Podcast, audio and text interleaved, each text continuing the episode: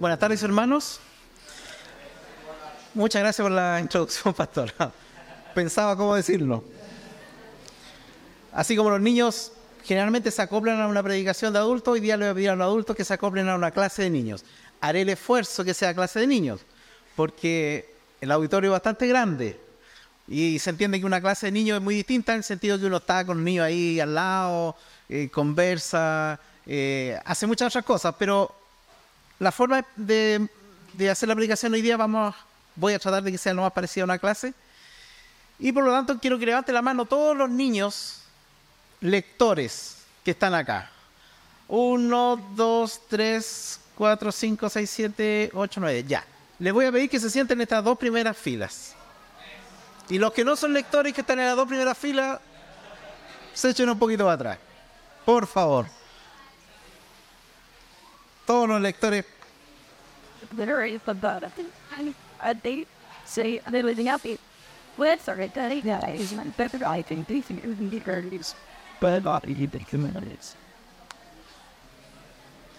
Bueno, sabíamos que hoy día iba a ser seguramente un día con menos asistencia por, por el tema de la, del plebiscito. Así que quizás también va a ayudar que parezca más una sala de clase al estar todo lleno aquí y apretado. Bueno, em, los niños, ustedes han estado más que nada en, clase cuando acá se predica. Entonces, la historia que, que, vamos a leer hoy día se las voy a, un poco explicar para que entiendan por qué está sucediendo lo que va a suceder. ¿Ya? Los adultos no, no es que no me interesen, ni que quiero que se vayan, ni que duerman mientras tanto. Participen, ¿ya? Así que yo de repente voy a hacer preguntas. La, eh, la primera opción la tienen los niños acá y si alguien no sabe de los niños, hay un adulto puede contestar, ¿ya? Estamos leyendo el libro de Daniel, estudiando el libro de Daniel y eh, ocurre que había un rey en en Babilonia. ¿Cómo se llamaba el rey? ¿Sabe alguno de ustedes, de los niños? Tiene un nombre muy largo. Nabucodonosor. Generalmente uno de los hijos, o algunos, nos gusta ponerle nombre bíblico a los hijos. Pero no he encontrado a nadie que le haya puesto Nabucodonosor a un hijo. Aunque salga en la Biblia, no sé si alguien conoce un Nabucodonosor por ahí. Nabucodonosor era el rey de Babilonia. Eh, yo sé que hermano Vinicio quería poner Nabucodonosor, pero va ser niña, ¿cierto? se salvó. bueno, Francisco, ¿dónde está Pancho? eh, Nabucodonosor era el rey en, en Babilonia. Era un imperio muy importante de esa época. Y Nabucodonosor era un rey muy poderoso. Eh, Nabucodonosor era un rey que tenía tanto poder, como leímos en los versículos delante, que él decidía quién vivía, quién moría, decidía todo con respecto no solo a su, pueblo, a los babilonios, eh, sino que además como imperio habían, eh, llamémoslo así, capturado a muchos otros pueblos de alrededor. Entonces su imperio no solamente habían babilonios, sino que habían, en este caso habían israelitas y de otras naciones. Por lo tanto, en su, imperio también se hablaban muchos idiomas. Eh, era, no sé si el rey más poderoso de ese momento, en la historia, pero sí era poderosísimo. A ver, ¿quién me puede ayudar? Acuérdense que usted es una clase, así que yo hacer preguntas usted responde. Algún profesor de historia a lo mejor va a tener más facilidad esta respuesta. Hubo un rey mucho más moderno, de hace un par de siglos, que era tan poderoso que él decía que en su imperio nunca se ponía el sol. ¿Ah? ¿Qué fue? Carlos V. Carlos V, emperador rey eh, de Inglaterra, que decía eso y tenía toda la razón, porque cuando en Inglaterra estaba de noche, en la India, que también era parte del imperio inglés, estaba de día, y cuando en la India estaba de noche, en, Asia, en otra parte de Asia, en Australia, estaba de día. Entonces, era tan poderoso este rey, eh, Carlos V, que él decía que en su imperio nunca se ponía el sol. Pensemos que más o menos algo así era Nabucodonosor, porque ese era el mundo conocido. Y el mundo conocido prácticamente en todas partes había eh, había algún pueblo que había sido capturado por los babilonios. Entonces, aquí estoy haciendo el resumen para ¿eh? porque ustedes se dan cuenta que en este capítulo eh, Nabucodonosor ya no está. Entonces, Nabucodonosor eh, conquista al pueblo de Israel, se los lleva cautivos y eh, esa cautividad significaba que se llevaba lo mejor de cada país que él conquistaba, de cada pueblo, de cada nación. Entonces, en este caso se llevó, preguntan a los niños, si ustedes fueran rey y tienen que llevarse a personas esclavizadas de un lugar a otro, ¿a quién se llevaría? ¿A los sanos o a los enfermos? ¿Ah? A los sanos. ¿A los viejos o a los jóvenes? ¿A los que van a poder cruzar el desierto caminando o a los que hay que llevar al agua? Caminando, ¿cierto? Entonces, este rey se llevó lo mejor de Israel. Y dejó, obviamente, los enfermos, las personas viejas, las personas que no le iban a ser útiles en su imperio, los dejó ahí en, en, Judá y se llevó lo mejor. Y entre esos que se llevó lo mejor, también se llevó las riquezas. Pues no, no se llevar a la pura persona y dejar las cosas valiosas. Nada de tonto. Se llevó todo. Eh, y entre las personas que se llevó, se llevó a jóvenes y jóvenes que eran eh, quizás los, los, con mayor educación en, Israel. Y a este grupo iba Daniel. Entonces, cuando comenzamos con esta historia eh, de, Daniel, Daniel era un joven, era muy joven. Y durante el reinado de Nabucodonosor, este rey tuvo algunos problemas. ¿Quién ha tenido pesadilla aquí? Levante la mano. Casi todos. Oh, los que no han tenido. Buena. Y este rey tuvo dos a lo menos dos pesadillas, llamémoslas así, que él no las podía interpretar. Cuando uno despierta una pesadilla, como que alguna se acuerda alguna parte de la historia, otras no, y trata de armarla, y a veces como que en la tarde se acuerda otro pedazo, eh, y, hay parte que nunca más se acuerda. Y la pesadilla siempre, o en general los sueños son, son como bien, eh, bien poco lógicos. En muchas acciones se juntan personas vivas, muertas, conocidos, desconocidos, en lugares que no hemos estado, pero Ustedes saben, por un enredo. Bueno, a este rey le pasó a lo menos dos veces. Y las dos veces, él llamó a, los hombres más inteligentes, a las personas con más conocimientos que tenía en Babilonia. Y como era costumbre en ese tiempo, había personas que se dedicaban a esto. Estudiaban para interpretar el futuro, para entender los sueños, eh, hacían magias, cosas así, como para poder descubrir qué qué sucede en ciertas ocasiones con pensamientos que no los entendemos. Entonces, Nabucodonosor esas dos veces llamó a las personas que más sabían de esto y ninguno pudo interpretar el sueño. Hasta que alguien le dijo, ¿sabes que entre los que tú trajiste de Israel parece que hay uno que, que, que va a poder ayudarte? Y en ese momento trajo a Daniel. Y Daniel interpretó los sueños, pero no Daniel, sino que Dios a través de Daniel lo hizo. Entonces Nabucodonosor estaba muy contento con Daniel y reconocía en Daniel que él tenía eh, a un Dios muy poderoso, maravilloso, digno de, respeto, sin haber adoptado a Dios, Nabucodonosor, como rey, como, Dios, pero reconocía que en Daniel había un Dios especial.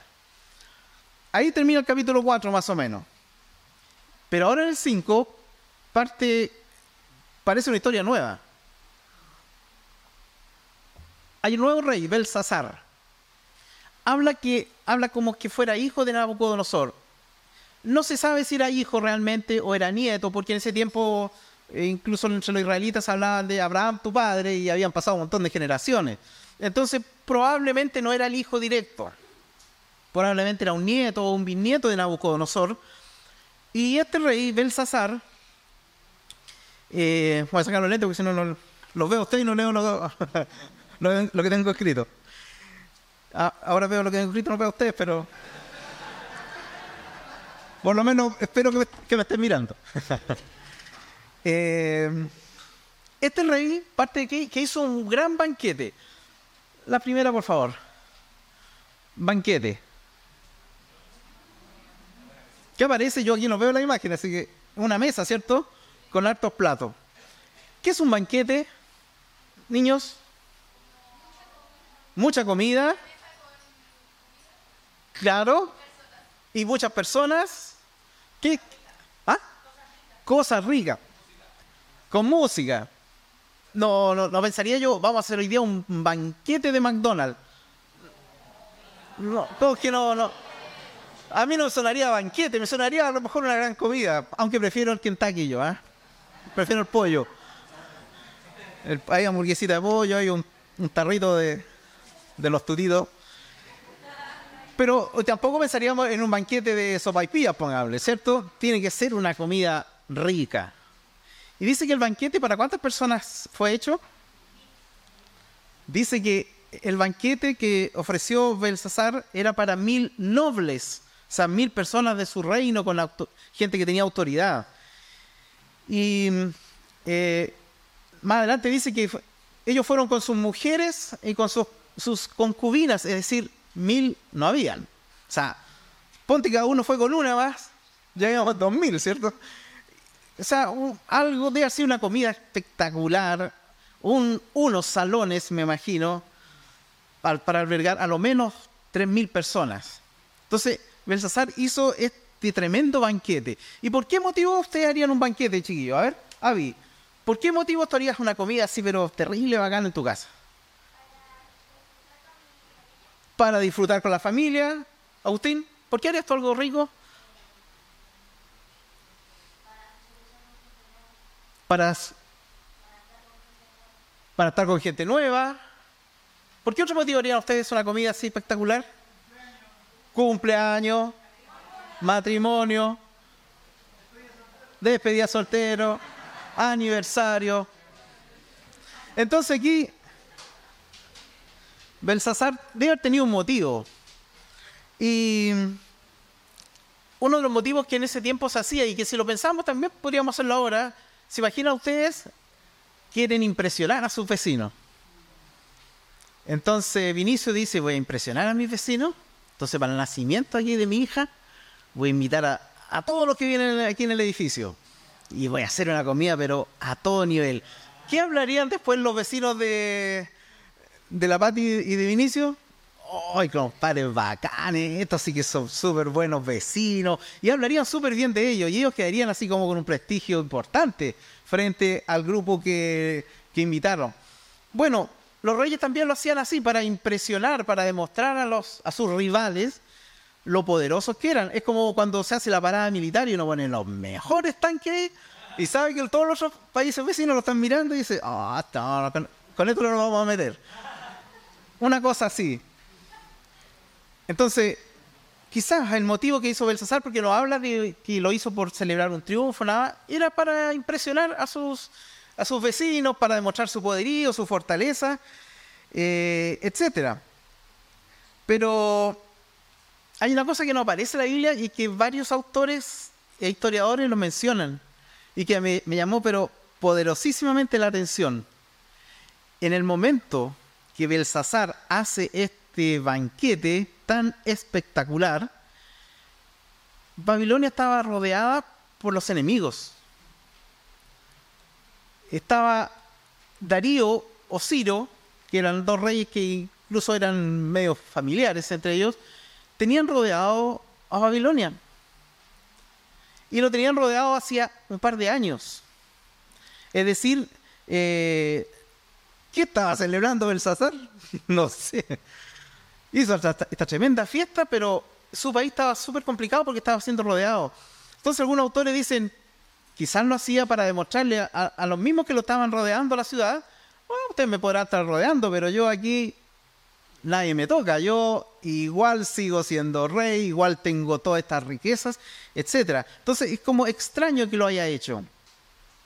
Em, en ese tiempo cuando se rodeaba una ciudad enemiga era para derrotarlo, obviamente para tomar la ciudad, pero generalmente se hacía para evitar una guerra, una confrontación. ¿Cómo eran las ciudades antiguas? ¿Qué tenían por alrededor? ¿Quién sabe de los niños? Muros, tenían murallas. Entonces esa muralla lo separaban obviamente del campo, lo separaban del lugar donde tenían las cosechas, etc. Entonces cuando venía un pueblo enemigo y no quería un enfrentamiento directo, ejército contra ejército, rodeaba la ciudad, entonces impedía que los que estaban adentro de la ciudad salieran a buscar alimentos. Además, en ese tiempo, como no había alcantarillado como lo conocemos ahora, eh, un río siempre tenía que pasar por, el, por la ciudad le cortaban el río, lo desviaban, entonces quedaban sin agua. Entonces, si la ciudad era muy poderosa y tenía grandes reservas, podía aguantar años incluso con el alimento que mantenían adentro, con el agua que mantenían adentro en pozos, pero iba a llegar un momento que se iba a acabar. Entonces, lo que dicen estos escritores es que eh, eh, eh, la ciudad acá estaba rodeada, esperando que en algún momento demostrara debilidad. Quizás tenían túneles y salían más lejos y obtenían alimento de otras partes. Yo hace un par de años estuve en un lugar que había un castillo en, como en una quebrada, estaba arriba, y ese castillo, castillo estuvo rodeado por varios años. Y era un señor feudal, o sea, no era un rey, eh, era un señor feudal. Y nunca se rendía, nunca se rendía, nunca se rendía, y los de abajo decían, qué extraño. Incluso una noche, dice, cuenta ahí que eh, de arriba del castillo bajaron y le dejaron en la oscuridad de la noche, hasta que el otro día ellos se dieron cuenta, y le dejaron los tremendos... Eh, con unas tortas, unos, eh, unos pasteles gigantes, con, con frutilla y cosas así, se lo dejaron y subieron. Y cuando el, ejército estaba rodeando el lugar de eh, la mañana, vieron esas cosas dijeron: Oye, ¿y esto, compadre, dónde están sacando estas cosas? Claro, ellos tenían túneles que iban muy lejos y de esa forma se mantenían. Quizás eso mismo estaba pasando en Babilonia, porque eh, a lo menos, algunos hablan de dos años, otros cinco años, estaban sitiados. Pero si el rey hizo esta tremenda celebración es porque la ciudad era muy poderosa, tenía mucho, mucho de donde eh, obtener recursos. Entonces, Belsasar, hizo este banquete. Comida para 3.000, vino para 3.000. ¿Cuánta tinaja de vino? Sí, imagínate, para 3.000. Y no se tomaban un vaso. Y él quería demostrar seguramente orgullo. Aquí estoy yo, me tendrán rodeado, pero soy el rey de Babilonia, aquí no me, de aquí no me van a sacar. Y ese orgullo lo lleva a, realizar esta, tremenda celebración. Nos indica un rey orgulloso, un rey que se siente superior a los demás, un rey que eh, ve así como algo que es insignificante a sus enemigos, y podemos criticarlo y decir, mire, es tonto, compadre, está rodeado, sabe que va a perder en algún momento, pero mire, mire cómo se comporta, mire qué orgulloso es. Le pregunto a los niños, ¿sentimos orgullo a veces en nuestro corazón ahora, en la actualidad? ¿O eso le pasó a este rey hace 3.000, 4.000 años atrás? ¿Qué pasa en nuestro corazón cuando nos dicen, oh, te felicito, eres el mejor del curso? ah, por dentro, ah, ah, mira a los otros 40, soy el mejor, aunque ni lo digas, pero el corazón, ah, con orgullo. O cuando responde una pregunta y, responde bien, siempre tengo la razón. Y calladito, pero lo piensas. A veces como adulto, no a veces, muchas veces como adulto, también pensamos lo mismo. Soy el mejor, hago el mejor trabajo, si no estuviera yo metido en esto, esto no resulta. ¿O no? En la iglesia cuando alguien pide algo, yo hermano, yo lo he hecho antes para que resulte bien. Y, vivimos una vida de orgullo, igual que Belsasar. Estamos rodeados de, peligro, rodeados de enemigos, rodeados de situaciones difíciles, pero sentimos que con nuestras fuerzas podemos hacer cualquier cosa. Y en ese momento Belsasar, ya con sus buenos tragos seguramente, cuando uno se le pasa la cosa ya como que a veces no piensa muy clarito, mandó a hacer algo que ni Nabucodonosor con todo su poder anterior había hecho. Mandó a buscar los vasos de oro y de plata, que estaban en alguna bóveda seguramente muy bien resguardados, para que los trajeran y seguir celebrando con esos vasos. ¿Hay unos vasos por ahí?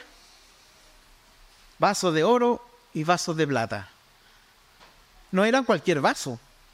¿De dónde eran? ¿De dónde los sacaron esos vasos? ¿Lo leímos de antes? De una bóveda. Y antes que llegaran a la bóveda, ¿de dónde los trajo Nabucodonosor? Los trajo del templo de Jerusalén. Cuando llevó a todos los israelitas cautivos y entre los tesoros llevó estos vasos. Vasos que habían sido consagrados para eh, para bendecir y para ser eh, utilizado en, en, situaciones que tenían que ver con Dios, no con otras otras cosas. Pero el César los trajo, seguramente los repartió entre todos y sigamos tomando en estos vasos que habían sido dedicados a Jehová. ¿Qué pasa cuando nos compran unas zapatillas nuevas en la casa? Y dicen, estas zapatillas son para días especiales. Y ahí tenemos las zapatillas y nos hallamos cuándo usarla o una polera bonita que esta la vamos a usar para, no sé, cuando hagamos tal cosa. Y a la descuidada la usamos y la manchamos. O sacamos las zapatillas y, salimos a jugar a la pelota y llegan todas peladas. Yo conozco a, unos por ahí que en vez de chutear la pelota, chutearon un, bloque de cemento. Imagínense cómo quiero esa zapatilla. Conozco más de uno. Es más o menos lo que sucedió aquí. Las esas zapatillas, esos vasos, fueron dedicados para el Señor, para algo especial. Y este Belsasar, en una forma de burla hacia Dios, hacia Jehová, hacia el pueblo de Israel, trae los vasos y los utilizan para seguir tomando. Y no solamente eso, dice, que para alabar a sus dioses, dioses de oro, plata, madera, piedra y no me acuerdo qué más. O sea, para adorar cualquier cosa, vasos absolutamente escogidos para Jehová. En orgullo este hombre a todo nivel. Esos vasos los había traído Nabucodonosor y Nabucodonosor, a pesar de todo su poder, nunca se había atrevido, por lo menos no está el registro, de usarlos en esa, en esa forma, para burlarse de Dios. Belsasar, un hombre necio, lo hace. Se burla de Dios, el Dios que... ¿Qué cosa había hecho Dios, chiquillos? ¿Qué cosa hizo Dios? Abrió el mar, ¿sí? Habla fuerte el creador de todas las cosas, el hacedor de la vida, el Dios que había sacado al pueblo de Israel de Egipto. Ese Dios había sido objeto de la burla de Belsasar. Eh, les pregunto, eh, Lali, ¿tomaba Belsasar a Dios en serio? ¿Lo tomaba en serio, así con respeto? No lo tomaba con respeto. Y nos parece algo, algo tonto que alguien no respete a Dios. Pero nuestras vidas, ¿siempre andamos respetando a Dios? Doctrinalmente sí, ¿cierto? Intelectualmente sí, yo respeto a Dios, no, no me burlo de Él, etcétera, y podemos enumerar un montón de cosas que hacemos que representarían un respeto nuestro hacia Dios. Pero, ¿qué pasa con la realidad? Cuando engañamos a alguien, ¿Estamos faltando respeto a Dios? Cuando somos desobedientes con nuestros padres, que pueden ser los hijos, o cuando como padres eh, generamos molestia y rabia en nuestros hijos por situaciones injustas, estamos faltándole respeto a Dios. Como padres, cuando no leemos la Biblia con ellos, ¿estamos faltándole respeto a Dios? Era una orden de Él. Estar ahí enseñándole la palabra a nuestros hijos. Ahí leí un, que no es, no es un versículo, pero me gustó el, el pensamiento. Dice, si no enseñas a tus hijos a seguir a Dios, otros le enseñarán a seguir el mundo. Más de algo haber leído o algo similar. O sea, si yo como papá, como autoridad sobre los niños, no les enseño a obedecer, a seguir, a respetar, a reconocer a Dios, ¿Qué lugar va a tener Dios en su corazón y en su mente? Muy pequeñito. Quizás lo que escuchó en el culto, en los colombianos, alguna, hay una pasada por ahí. Entonces el mundo, el colegio, los compañeros, la universidad, el trabajo, etcétera, los amigos, le van a enseñar a seguir el mundo. Entonces, tenemos una responsabilidad muy grande. Ah, que son niños, no importa, mañana. Mañana, mañana oramos en la noche. Ya hoy día, no mañana leemos la Biblia, mañana esto, mañana este otro, y, de repente el mañana tiene 15 años el niñito. Y a los 15 años, ahora sí, no nos van a pescar a los 15 años, si no partimos de chicos. Entonces, lo que hizo Belsasar, de no ser, eh, de no reconocer a Dios, muchas veces también ocurre en nuestras vidas. Y puede que no tenga hijos, puedo tener sobrinos, tengo eh, niños en los cuales tengo algún grado de ascendencia, soy profesor de la escuela dominical.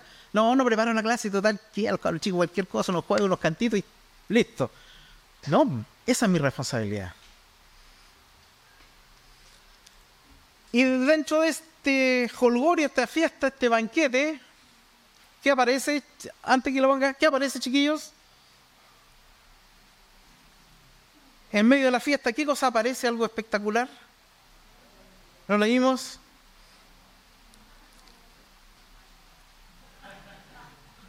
Estaban durmiendo. Ya, pastor, ponga la imagen. ¿Qué aparece? Una mano. Una mano, no sé el tamaño, pero debe haber sido importante para que los 3.000 que estaban ahí la hayan visto. Y que escribe algo en la pared. Me imagino el susto. O sea, si apareciera realmente aquí una araña grande, yo salgo rascando. Hay algo que me descompone y no son ni, ni las culebras, ni los ratones, ni nada, pero una araña a mí me. Yo pierdo el, el juicio. ¿Se imaginan una mano sin brazos, sin nada, por la pura mano ahí, escribiendo en una muralla? Y sin un lápiz. o sea, escribiendo con el dedo más encima. Debe haber sido algo, algo espectacular.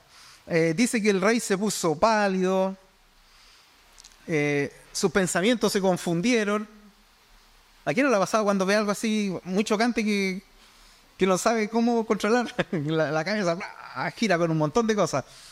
Seguramente eso le pasó al rey. Imaginar será verdad lo que estoy viendo, no estoy viendo, es una mano, una mano, ¿cómo es posible? Mil cosas le deben haber pasado por su cabeza. Dice que su espalda fue debilitada. aparece de otra forma escrito ahí. En otra versión dice que su espalda fue debilitada, así como que quizás se quedó encorvado, así asustado, no sé. Y, me causó risa. La última dice que sus rodillas chocaban. Así, estaba tiritando así. El pobre rey, siendo un rey, haber estado ahí con las rodillas tiritando del susto. Sus rodillas chocaban. ¿Dónde quedó ese rey orgulloso, arrogante de los primeros versículos? Estaba ahí todo asustado, tiritando, no sabiendo qué pensar leyendo algo que no podía entender. Entonces, ¿a quién acudió? A los mismos que acudieron, que acudió Nabucodonosor muchos años antes. Seguramente eran hijos u otros, otras personas, pero tenían el mismo, em, el mismo eh, trabajo, interpretar sueños, tratar de dilucidar el futuro, tratar de resolver cosas, enigmas difíciles. Y en la actualidad tenemos eso también, ¿o no? ¿Existe en el mercado? ¿Quién me puede nombrar algo que, que se parezca a eso? El horóscopo. ¿Qué más? El tarot, bien. ¿Qué otra cosa? Los videntes. Y así. ¿Los qué? Los economistas. ¿Hay algún economista aquí? ah, qué bueno. el rey, el rey fue y dijo, tráiganos los astrólogos, a los que ven las estrellas y predicen el futuro, que expresan eh, las cosas extrañas de la vida, tráiganlos por favor para que interpreten eso, que no estoy asustado. Y los trajeron. Y si nos fijamos en uno de los versículos que leímos, dice que el rey sabía lo que había pasado con, con Nabucodonosor. Cuando Daniel le cuenta varias cosas, el rey se las sabía. Entonces el rey tiene que haber tenido conocimiento de Daniel, pero no lo llama. No, pues ¿cómo es llamar a Daniel? Es uno de mis cautivos aquí. Ah, yo soy el rey, con un cautivo me venía a solucionar el problema. No, manda a llamar a los de él, a los astrólogos, a, los sabios de ese tiempo, a los caldeos, etcétera, a los magos, y ninguno de ellos pudo resolver el problema. Pobre rey, en los que tenía toda la confianza, tampoco le resuelven el problema. Y nosotros somos tan parecidos a este rey que ¿Cuántas veces nos ha ocurrido que sabemos que la solución está en Cristo, que la solución está en la oración, que la solución está en, hablar con algún hermano, pero recurrimos a la gente de afuera, recurrimos a un conocido que no es cristiano, recurrimos a... No digo que no haya que hacerlo, pero eh, recurrimos a veces al médico antes de pedirle, Señor, estoy con esta enfermedad, eh, te, la entrego. El médico es necesario, obviamente. Pero nuestra primera, nuestro primer paso es buscar la ayuda en lugares donde no tenemos que buscarla. Y sabemos que es así. Cuando tenemos una prueba, chiquillos, recurrimos al estudio, recurrimos al torpeo. Ah. Entonces, recurrimos mal. Y este rey recurrió mal. Sabía dónde quizás estaba la solución. No recurrió ahí. Hasta que dice que la reina, que es muy probable que no haya sido la esposa de él, que haya sido el tiempo de Nabucodonosor. Es, incluso algunos autores dicen que pudo haber sido la, la viuda o una de las viudas de Nabucodonosor, pero que mantenían el estatus de reina. Le dice, ¿sabes que que Nabucodonosor tuvo un problema parecido al tuyo y recurrió a un israelita. Y el israelita tiene poder del Dios alto, tiene como poder especial este hombre y, le solucionó el problema a Nabucodonosor. Manden a buscarlo. Manden a Daniel. Eh, la cara del rey asustado parece que la tenía. Ah, ya, gracias. Recién me acordé. Y mandó a buscar a Daniel. Eh, hay un Daniel por ahí ¿Sí? Ya, gracias. Mandó a buscar a Daniel. No salió muy bien en la foto carné, pero era el único Daniel que vi. Y el rey le dice al Daniel, oye Daniel, te voy a poner collares de oro, ropa especial, te voy a dar premios, riqueza. Voy a, voy a hacer, voy a firmar un decreto que tú eres el tercer hombre más importante del reino si me traduces esto. Te voy a llenar de regalos. Y Daniel le dice, no, hazle los regalos a otros. Si lo que yo hago no es por mi capacidad, no es mi voluntad, no es por, porque yo hago algo y tengo el poder de, resolver este, este, este, enigma, sino que porque Dios hace que yo pueda resolverlo. Y a veces les pasa a, los alumnos, ¿no? Acá, que en el colegio los felicitan por algo y, ah, es que yo soy el cabo, oh, hiciste súper bien este ejercicio de educación física. Sí, es que yo, que tengo facilidad para el deporte. Y a lo mejor tiene facilidad, pero ¿quién te da esa facilidad? ¿Quién le da esa facilidad? Agustín. Gabriel. ¿Quién te ayuda a ser inteligente? Dios. Muy bien. Tenemos que reconocer a Dios en todas las cosas. Daniel lo hace muy bien. Daniel le dice, no, los regalos no son para mí. Si yo eh, voy a interpretar lo que dice aquí porque Dios me da esa capacidad. Lo mismo que le dijo a Nabucodonosor. Entonces, como cristianos, nos parecemos tanto a Belsasar. Caemos en los mismos pecados en, en otra época, pero son prácticamente los mismos pecados. Daniel reconoce que Dios es el que le da la capacidad. Y a veces nosotros somos los que decimos que yo soy bueno para las matemáticas, soy bueno para esto, bueno para este otro, soy bueno eh, para el lenguaje, tengo súper buena memoria y nos creemos superiores a los demás, pero solo Dios el que nos dio esa capacidad. Y Daniel antes de eh, la escritura, antes de interpretar la escritura, que por ahí está, como es que pareciera que aprovecha de darse su tiempito y le hace una repasada a Belsasar. Le dice, mira, ¿tú te acuerdas que Nabucodonosor tuvo todos estos problemas? Que Nabucodonosor era orgulloso, que Nabucodonosor era aquí, era acá, era muy poderoso. Nabucodonosor podía eh, decidir la vida de uno, decidir la muerte de otro, que conquistó muchos imperios. Pero a pesar de eso, Nabucodonosor reconoció que mi Dios, el Dios Altísimo, era un Dios especial y tú, sin tener ninguna de esas características, no eres capaz de reconocerlo. Él, a pesar de que, eh, digámoslo en palabras actuales, nunca fue cristiano Nabucodonosor, eh, reconocía en Dios a alguien, a un Dios supremo, a un ser supremo distinto, especial. En cambio, tú no lo tomas ni en cuenta. En cambio, te burlaste sacando los, eh, los vasos de oro y de plata y ocupándolo para cosas que estaban absolutamente eh, para dioses falsos. No puede ser, tú te burlaste de Dios. Y lo que voy a traducir aquí tiene que ver con eso. Trajiste los vasos sagrados, los usaste para alabar a dioses falsos, nunca honraste a Dios. Por lo tanto, Dios mandó esta mano que escribió. ¿Qué dice ahí? Mene, menetegel, ufarsin.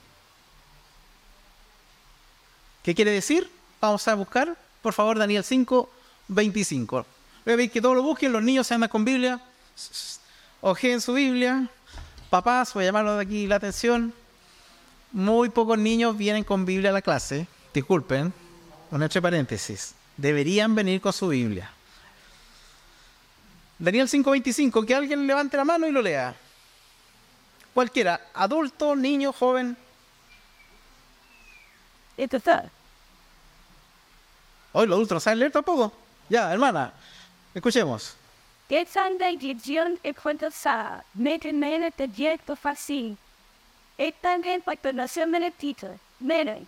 Dios ha contado su reino y la voto aquí. Se quiere, ha sido pesado en la balanza de dado pato del Churchland.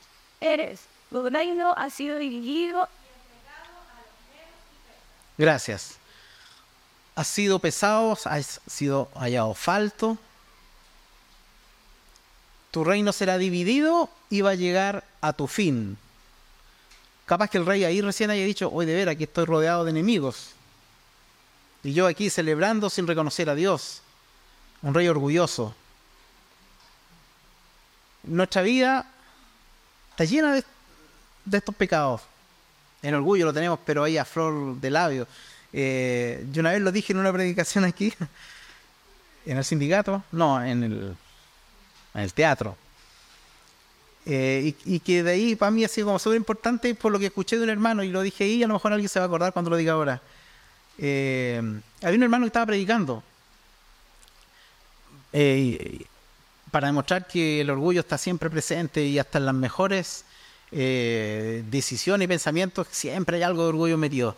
Este hermano estaba predicando y termina de predicar y debe haber sido muy buena la predicación no como esta, de haber sido muy buena, se bajó, se fue a sentar y se le acercó un hermano y le dijo, hermano, lo felicito, realmente su predicación fue maravillosa. Y el predicador le dice, hermano, Satanás recién me lo dijo. ¿No? O sea, el orgullo está siempre, hasta la mejor intención que podamos tener. Entonces, no miremos a Belsasar como un rey tonto, mire lo que hizo, mire que no reconoció a Dios. Nosotros somos iguales. Somos iguales. Y nuestros niños son iguales, lamentablemente, porque estamos bajo el pecado todos. Entonces, nuestra responsabilidad como adultos es guiarlos para que el pecado sea, ojalá, lo menos eh, invasivo en sus vidas. Y los niños tienen que estar conscientes de que somos pecadores y que no podemos andar creyéndonos por cualquier cosa, que todo lo que hacemos es porque Dios lo permite en nuestras vidas. Si nuestro papá tiene un buen trabajo, tenemos una linda casa, o tiene mal trabajo, o, tenemos una fea casa, Dios lo mandó. Ah, es que mi casa es más linda, no, que aquí acá, no, que yo tengo bicicleta, es que me la Navidad me llegaron altos regalos. Agradezcale al Señor por eso. Agradezcale, chiquillo, al Señor. Pero no sientan, no se crean, no sientan orgullo, porque todo lo recibimos de Dios. Y dice que este capítulo termina con que eh, Daniel termina esta interpretación y dice que esa misma noche el rey Darío tomó Babilonia y mató a Belsasar. Entonces, ¿de qué le sirvió el orgullo? ¿De qué le sirvió esa tremenda celebración? De nada. Si no tenemos a Dios en nuestro corazón y no lo ponemos en primer lugar, que sé que es muy difícil y que yo no lo hago, no crean que yo les vengo a enseñar sobre lo que es mi vida. Yo estoy igual que usted y peor. Pero tenemos que pedirle al Señor que Él tome la rienda de nuestra vida. No seamos tontos, necios como este Belsasar. Que el orgullo, que ni la soberbia, ni la falta de humildad nos aparten del Señor. Oremos. Padre nuestro, gracias Señor por tu palabra. Gracias Señor porque tú nos muestras de forma tan clara nuestro pecado, somos tan eh, poco eh, exigentes con nosotros mismos, Señor, que dejamos pasar tantas cosas que sabemos que no corresponden. Señor, te doy gracias porque eh, Daniel se puso en el lugar que tenía que ponerse porque te reconoció a ti, Señor, sobre todas las cosas. Y así vemos su vida, Señor, que siendo niño, y joven, em, toda la importancia que tuvo en el reinado de Nabucodonosor, después siendo mayor con Belsasar, Señor. Y, tú seguiste bendiciéndolo, Señor, porque Él te ponía en primer lugar. Te ruego por nuestros niños, cuídalos, Señor. Guarda sus corazones. Estamos en un mundo, Señor, que ya da miedo, Señor. Bueno, ya cada día se encuentran con cosas peores, ya casi ni, se sorprende, Señor, con eh, la forma que el pecado, Señor, eh, eh, llena todas, todas las partes, nula todas las mentes, Señor. Pero Señor, danos fortaleza, danos confianza en ti, Señor, que no, que no sucumbamos, Señor, ante todo esto. Y te pido, Señor, por ello nuevamente. Cuídalo, Señor. Eh, no sabemos en qué mundo van a seguir viviendo. Eh, tú dices que quizás hallarás fe cuando vuelvas. Te pido, Señor, que tú se la mantengas a ellos. Hagas que formen matrimonio, Señor, fieles a ti. Que los hijos de ellos también, Señor, sean fieles a ti. Gracias por ello, gracias por la oportunidad que nos da esta tarde de escuchar tu palabra. En nombre de Jesús, amén.